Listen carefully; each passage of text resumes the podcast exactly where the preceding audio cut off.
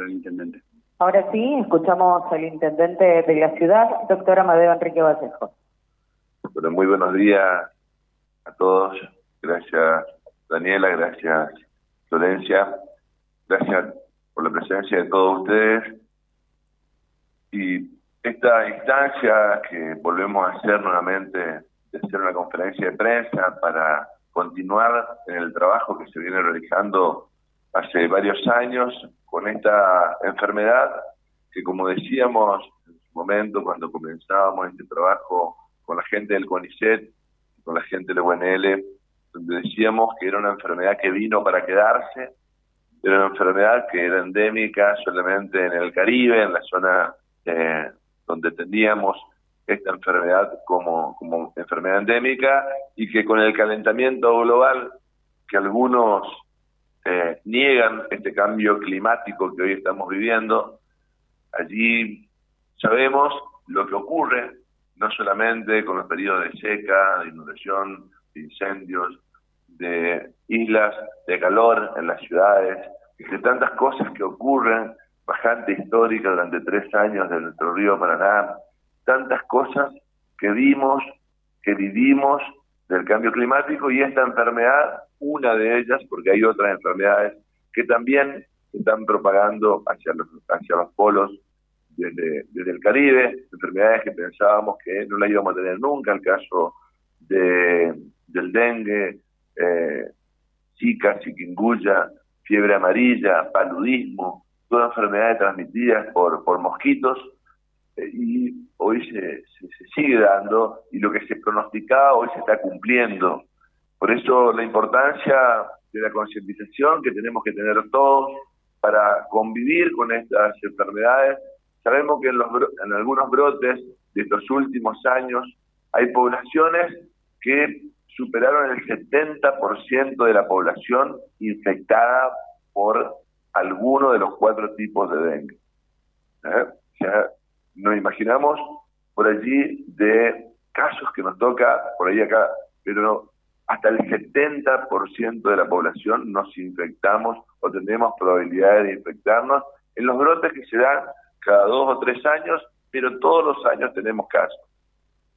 Por eso la importancia de poder seguir y por eso sostuvimos este programa de patio limpio, de descacharlo de todos los barrios y gracias allí a todos los medios de comunicación porque todos vimos cómo pudieron eh, mantener esa actividad dentro de sus portales, dentro de sus programas de eh, el patio limpio, donde los ciudadanos se fueron acostumbrando. Pero pasa algo notorio con esta enfermedad, no acá, sino en todos lados donde se da, que la población baja las defensas. O sea, tenemos pocos casos, pocos casos el otro año y es como que si ya la enfermedad no existe. Entonces volvemos a nuestra casa y hoy volvemos a tener el florero con agua en nuestras propias casas. Volvemos a ver los depósitos que en su momento, cuando teníamos o cuando nos tocó a nosotros en nuestra familia, allí identificamos lugares donde teníamos reservorios para que se propague el Aedes aegypti. Y esto es lo importante, esto que decía Daniel, de mantener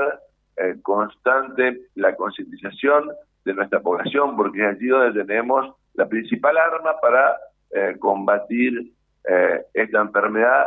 que es muy molesta, es muy molesta, se llama enfermedad rompehueso, porque la fiebre genera dolores musculares, dolores osteomusculares, dolores de cabeza, eh, y son enfermedades que son, nos dejan en cama, como decimos, durante dos, tres, cuatro, cinco días, y lamentablemente cuando se repiten por otros serotipos, como, decía la doctora Daniela, hay casos graves que se llega eh, en algunos casos hasta los dengues hemorrágicos que pueden inclusive llegar a ser fatales. Eh, por eso la importancia del trabajo en conjunto, este trabajo que se hizo con la gente del CONICET, donde pudimos identificar, no sé si tenemos el mapa allí para que ustedes puedan ver los lugares donde mayor concentración de mosquitos aéreos allí tuvimos y la mayor cantidad de casos se dio curiosamente dentro de los cuatro bulevares. Por allí nos, preocupamos mucho por los reservorios, no es que no se dio tampoco los barrios, pero la mayor concentración de ovitrampas positivas dentro de los cuatro bulevares y también la geolocalización de los casos en el último brote, la mayor concentración también se dio dentro de los cuatro bulevares. Y curiosamente, en lugares como el puerto, por ejemplo,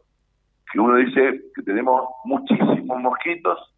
eh, curiosamente allí, gracias a Dios, el mosquito predominante es la anófile, que es el mosquito común que llamamos,